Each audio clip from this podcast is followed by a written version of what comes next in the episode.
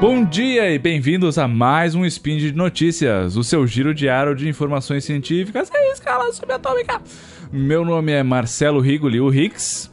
E eu sou a Jujuba! A, a Jujuba, Aê. no caso. Jujuba, também conhecido como Jujuba. Isso. E hoje, dia 28 Lunan, do calendário Decatrian, mais conhecido como calendário do Pena. Dia 5 do 11 de 2018, do calendário gregoriano, do Gregório, no caso. Sim. Falaremos de psicologia. No programa de hoje, então, escondendo mentiras, homeopatia dos Illuminati e, já falando no Pena antes, se liga aí, Beco da Bike. Pam, pam, pam. Música dramática. Speed Notícias.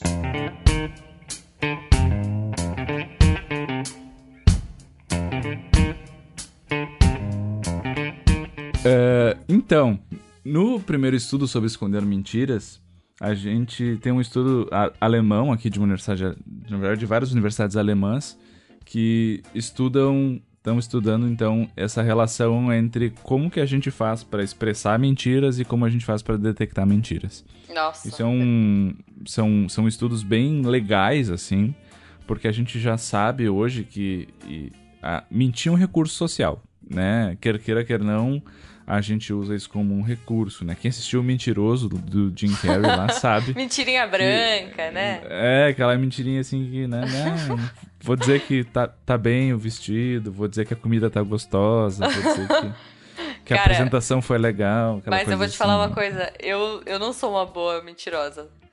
Eu. Ah, eu- Eu tô ligado como é. Eu aprendi a mentir recentemente. né? Olha só, depois você me ensina, Ah. porque eu faço umas caras tipo. ah, Todo mundo sabe que eu tô mentindo. Na psicologia, primeiro a gente aprende a fazer cara de paisagem, né? Ah, então. Que então, assim, tu tem que ouvir os maiores absurdos da humanidade e fazer cara de que tá tudo bem. E depois tu vê que tá tudo bem mesmo, mas na hora, assim, tu pode ter um impacto, assim, né? Mais estranho. E tá. depois tu aprende a, a, a colocar diferente as coisas, né? Mas é um recurso importante. Eu tinha muito esse problema teu aí também de, de ficar fazendo caras e bocas e assim, tá tudo tranquilo. Tipo, meio. Tendo um piripaque tipo Chaves, assim. Não, tá tudo bem, tá tudo bem. Exatamente, por dentro paralisado. Total. Mas tá, e o que, que esses caras descobriram então? Então, pra estudar isso, eles, eles pegaram um banco de vídeos que eles tinham já de outro estudo, que era basicamente um monte de gente fazendo declaração de imposto de renda. Olha. E cada, e cada pessoa fez duas declarações. Uma declaração, vamos dizer assim, ah, verdadeira, com dados verdadeiros, né? Então, elas eram filmadas, o rosto delas, enquanto elas comentavam e falavam da sua declaração e de- botavam numa planilha ali os valores reais. E depois, no segundo momento, eles eram solicitados a fazer uma declaração de imposto falsa, onde eles iam mentir os valores e iam mentir para a pessoa que estava assim junto com elas, né? Aí tem lá esse banco de vídeos. E aí eles então usaram esse banco de vídeos, que é mais de 200 vídeos, para pessoas assistirem e julgarem o quanto essas pessoas pareciam estar falando a verdade ou não. Que legal. É tipo um jogo. É tipo um jogo, é tipo um jogo, né? Então as pessoas tinham que adivinhar e daí também tinha alguns questionários, assim, que eles perguntavam, ah, o que, por que, que tu achou que era verdade, por que tu achou que era mentira e tal. E aí eles puderam ver, assim, algumas variáveis que faziam com que as pessoas julgassem que aquilo era verdade ou não. Ah, a, pri- a primeira coisa que eles viram é se a pessoa tinha feito primeiro uma declaração de imposto verdadeira para depois gravar o vídeo da, da falsa, porque eles era aleatório, né? Às vezes tu fazia Ah, primeiro tá. a falsa, depois a, né, para justamente para não ter esse viés. Eles viram que a pessoa que fazia a verdadeira primeiro tinha mais chance de convencer na mentira depois Olha. do que do que não, né? Então te- tem essa questão de tu tá mais calmo, tu conseguir já ter convencido a pessoa a, a, a- da parte verdadeira e É, tal. ela né? já E treinou também antes, já né? treinou, talvez. já Tipo, treinou, já treinou, tem isso, né? Uhum. Ah, outra variável que eles, que eles descobriram é se a pessoa já tinha sido pega mentindo no imposto de renda antes, nos, no caso nos de verdade, né? Uhum. Isso fazia com que ela se tornasse uma mentirosa pior ela mentia pior. Porque Que louco. ela, ela já tinha sofrido as consequências de mentir. A hipótese, né? Já tinha sofrido as consequências de mentir. Então, o risco associado a estar mentindo era muito maior, mesmo que fosse de mentirinha, né? Que loucura. E- Então, ter sido pego na mentira antes faz com que tu, normalmente, né, se a gente for extrapolar, né, os achados aqui, faz com que tu minta um pouco pior naquilo. Olha Né? só. Pô, demais. Ah, já que a gente tá falando de. eh, Eu brinquei ali de jogo, tem um jogo, é, é bem alternativo, tá? Se você não gosta de coisas muito alternativas, talvez não seja um jogo pra você. mas é um jogo que chama Her Story. Não sei se você já ouviu falar, Riggs. É, São várias fitas de depoimentos. E você vai tendo que. Tipo, você vai pegando a mentira da, da personagem, né? É uma atriz ali que tá dando depoimento e tal. E você vai ouvindo as fitas, assistindo, cruzando informações e você tem que descobrir a verdadeira história da personagem. É bem interessante, assim. Tipo, é tudo filmado, é... São umas sutilezas, assim, que, que mostram que ela tá mentindo ou não. Você tem que ficar assistindo várias vezes pra pegar. É bem, bem legal. Acho que tem, tem a ver aí com a matéria. Olha, dava um estudo legal com esse jogo. dava, pra fazer- dava pra pensar.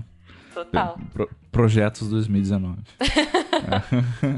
então, ah, aí os participantes eles tinham que também avaliar a, a aparência do sujeito entre sendo o genuína ou não, né? O quanto a pessoa parecia ser uma pessoa genuína de modo geral, não se ela tava falando ou não a verdade, né? Dica: se ela está usando um óculos com bigodes, ela está mentindo.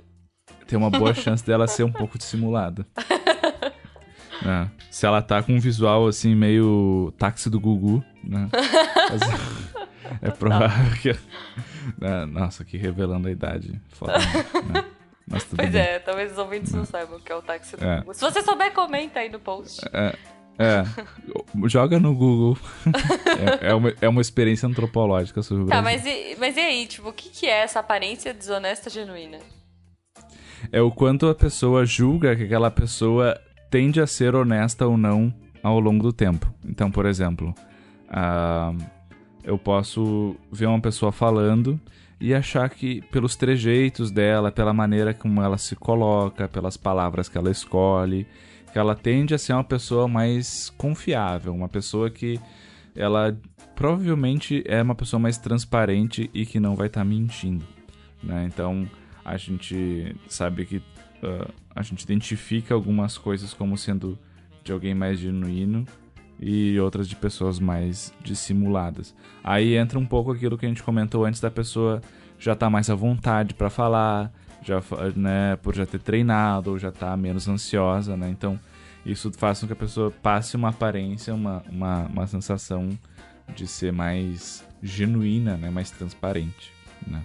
Mas o que não necessariamente estava associado com a pessoa estar mentindo ou não, né? A pessoa pode simplesmente ter uma vibe mais genuína e no final ser uma grande mentirosa. Olha aí. Então, prestem atenção, pessoas. É, fiquem ligados. Esse cast pode ser uma mentira também. Então, homeopatia dos Illuminati. O que, que é Pam, isso? pam, como assim? Homeopatia dos lima- Fiquei curiosa.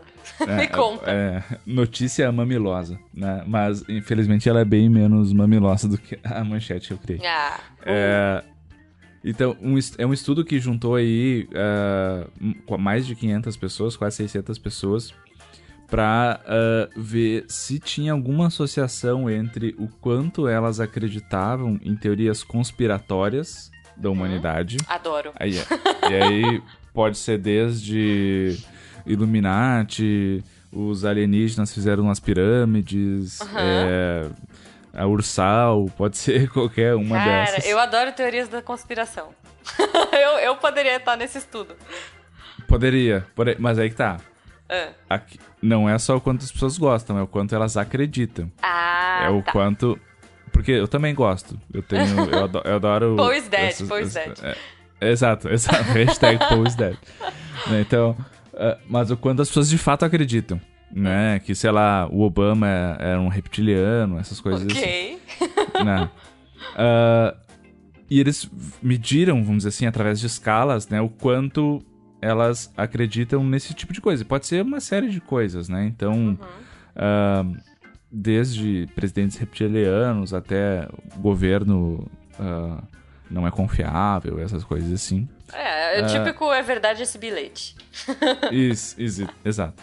E eles tentaram medir também o quanto as pessoas já usufruíram ou acreditam de tratamentos alternativos, né? Ou seja, tratamentos que a gente não considera que tem uma, uma fundamentação científica hard, assim, né? Ou que não seria um, uma intervenção alopática, por exemplo. Ok, né? tipo viver da luz. Uh, sei lá. Chuveiro de luz, flo florais, aromaterapia, cromoterapia, cristais. Tudo que entra nesse bojo de coisas que normalmente tu tem que ir numa pessoa que tem roupas esquisitas e acende incensos para fazer. Né? Okay. E, não, e não aquelas que normalmente um cara de jaleco que não te dá muita atenção te prescreve. Uhum. Né? Uh, eles tentaram medir, e eles acharam uma associação bem significativa entre essas duas coisas. Na verdade, uma correlação, né? A gente não consegue estabelecer um, um, uma causação, mas é uma correlação em de que quanto mais a pessoa acredita num, uhum. mais ela acredita no outro. Então. Ah, tá. uh, não que necessariamente mais... somente a taxa de sucesso na homeopatia para ela. Né? Isso, né? isso, não, não. Tá. Né? Só, então, assim, só o quanto ela acredita. Por exemplo, se vocês pegarem uma pessoa que acredita muito em várias terapias alternativas e trazer uma, uma teoria da conspiração para ela, a chance é bem maior dela acreditar do que ou dar crédito pelo menos para a história do que se tu for contar essa teoria da conspiração para um amigo que é totalmente contra e não acredita nessas coisas. Assim, assim como o contrário é verdadeiro, então, né? Porque é uma correlação. Então, se é uma pessoa que é muito da teorias da conspiração e não sei o que lá, acredita a fu, e tu trouxer um, um, Ah, não, eu consegui aqui um cristal que cura dor nas costas. Passei no sal grosso antes. É, exato. uma pessoa bem mistangueira, assim. Exato. A chance dessa pessoa acreditar é bem maior.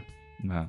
Então, o que eles acharam de comum, assim, que seria o cerne da coisa, são suspeitas de grandes corporações ou instituições. Né? Então, assim, de que pessoas que têm uma dificuldade ou tendem a não tanto dar crédito ou acreditar em grandes grupos, corporações ou instituições, que daí unem essas coisas, é, é linha comum, né? Então, assim como eu não confio no governo, eu não confio na indústria farmacêutica. Assim como eu não confio nos grandes jornais, eu não confio uh, nos, jornais, nos journals de medicina. Né? Então, assim, é essa linha que une as duas coisas. Né? Então, parece que tem uma tendência que faz com que a pessoa haja mais ou menos dessa forma. Né? Mas eles não relacionaram isso a nada de outras coisas, assim, de patologia, nada assim. É só uma coisa que a forma de pensar parece ser mais magnética para esses dois tipos de assunto. Sim, é. Se a pessoa já está aberta a uma, ela pode né, estar mais propensa a aceitar a outra. Mas seria interessante ter um complemento desse estudo, eu acho. Ó, fica aí a dica, pessoas que fizeram esse estudo, o quanto essas pessoas que acreditam se, qual é a, taxa delas comparadas com a taxa das que não acreditam? Tipo, no uso de homeopatia, ah, por exemplo. Com Seria certeza. interessante. Sim, né? bem bacana. Fica bem a dica bacana. aí, Baki. Fica a dica, ó. Agora o Baki aí, né, tá começando a carreira nova aí. Então, né? pois é. Recomendo, recomendo. Matogrossenses que se cuidem. Por que o alerta, então, pro, pros guris do pois beco é, da bike? Pois é, que, que, como assim? O que, que eles fizeram, coitados? Não, é, eles não fizeram nada, ah. até onde eu sei, mas também não bota a mão no fogo. Mas okay. o que o, a galera da engenharia da University of Toronto fez foi um estudo muito legal com um equipamento que a gente chama de eye tracking, que ele localiza para onde as pessoas estão olhando. Normalmente a gente usa esse equipamento uh, na frente de um computador para ver que tipo de estímulo a pessoa olha, quanto tempo ela fica olhando, essas coisas assim. A gente é, usa. Isso é usado, uh, ó, o crossover, isso é usado muito para publicidade para design. Também, também. Para você olhar quais também. são os pontos de interesse, por exemplo, num site ou num comercial. Exato. Você usa isso bastante também. Legal. É, é o mesmo equipamento. Só que aqui eles, em vez de usarem num, num, num ambiente laboratorial, como a gente normalmente faz, né? Eles levaram para a vida real. Então eles fizeram uma modificação lá no equipamento para que as pessoas estivessem dirigindo ao mesmo tempo em que elas estão com, com esse visor que, que detecta para onde elas estão olhando. Por quê? tem, tem uma, um conceito que a gente chama de cognitive load, que é carga cognitiva ou, ou, ou algo do gênero. Uh, que significa o quanto de informação a gente consegue processar ao mesmo tempo. né? Então, pensa em quem dirige, né? Ou até quem tá de bike, pode ser também. Ai, eu tô começando É. a dirigir agora e é um sofrimento, né? São 300 Bah. mil coisas pra pensar ao mesmo tempo, gente. Exatamente. É espelho, é retrovisor, é marcha, é embreagem, é tudo. Ah, isso é um exemplo legal, porque tu tá começando. Então, Aham. o, teu, o teu cognitive load vai ser muito maior. Porque ao Nossa longo do Senhora. tempo, tu vai proceduralizando os processos e tu para de pensar eles conscientemente. Então, Sim. tro- é, trocar por enquanto eu marcha. racionalizo tudo, né? Tipo, Exato, Se exato. o carro tá com tal barulho, eu preciso trocar de marcha. E é, E é- assim é com, bem com tudo que a gente faz, né? Se for um, um- jogo novo que tá começando a jogar e tu não sabe os comandos direito, tu vai ter que ficar pensando. Daqui um pouco Mas tu tem, tipo, automatiza. uma curva de aprendizado, né? Exato, exato. Né? E o legal é que mesmo as pessoas que têm experiência já dirigindo, sei lá, 5, 10, 15 anos dirigindo, em que o que dá pra automatizar já tá automatizado, eles viram que tem momentos em que o tráfego talvez seja mais intenso ou tenha muita coisa acontecendo que não o ser humano não dá conta de processar. Então, através do, do equipamento, eles conseguiram ver que em várias situações em que tinha mais coisa para ser processada, várias áreas importantes que o, que o, que o participante deveria estar cuidando, como essa que tu citou, retrovisor, o espelho, né, esse do para-brisa, ah, olhar para os lados e para frente, né? Então, assim, que talvez para tomar uma decisão num cruzamento, que foi onde eles mais focaram a análise de dados, em interseções mais movimentadas, um monte de, de, de informação o, o participante não olhava. Então tá, ele não tinha aonde... como ver. Mas aonde o beco da bike entra aqui? Ah, porque uma das coisas que eles não procuravam enquanto eles faziam esse rastreio atencional era para ver se tinham ciclistas no Ah. ambiente. Porque normalmente, por exemplo, ah, tá num cruzamento para dobrar à direita. Ah, normalmente o que tu vai fazer é ver se tá vindo o carro da tua esquerda né? Aham, e, e sim. da frente. Mas Sim. também tem que ver se não tá vindo ninguém da tua direita, porque vezes pode ter um ciclista que tá vindo e vai só parar do teu lado ou algo do tipo. E a maioria não fazia esse movimento. Que então é loucura. como se ah, aqueles pontos cegos que já são conhecidos do carro ficassem maiores, porque a pessoa nem sequer olha para aquele lado. Né? Uhum. E isso, na verdade, deixa muito mais propenso a, a dar acidentes, especialmente com pedestres e ciclistas. Então, a recomendação final do artigo é basicamente: se você for pedestre ou ciclista, especialmente em áreas mais movimentadas, parta do princípio de que você não vai ser visto. Porque é, é provável que, mesmo que a pessoa queira ver e que ela esteja tentando ver, ela não vai conseguir, né? E isso aqui, né, levando em conta que o estudo foi feito em Toronto, que é uma cidade canadense, onde as pessoas são super ah, conscientizadas e, e, na sua É. maioria, educadas no trânsito. Então, transpõe esses dados para São Paulo, para Rio, para Porto Alegre, Curitiba, Fortaleza e etc, né? Cidades grandes nossas aqui. Então, Pois é. calcule o que que dá, né? Então, assim, a gente sabe que é responsabilidade do motorista, né? Porém, ah, é melhor estar vivo e contrariado do que morto e com a razão, né? Justo, Então- justo. Fica aí o alerta pra galera do beco, então. E por hoje é só, né? Lembra a todos que os links, comen- os links comentados estão no post. Deixe lá também o comentário, elogio, crítica, xingamento, desabafo, confissão, Você pedido é, um, de ajuda. você é um bom mentiroso? É. Comente. Minta nos comentários pra ver se a gente descobre, né? E lembro então que esse podcast só é possível acontecer porque a gente tem um apoio no patronato do SciCast, no Padrim e no PicPay. Né? Então deixo um grande abraço mentiroso pra vocês né? e pra Jujuba. E Boa. até amanhã. E dica, usem a seta, tá, gente? Isso Usem também a ajuda o pedestre. Não Sim. é, não é enfeite. Não, é enfeite.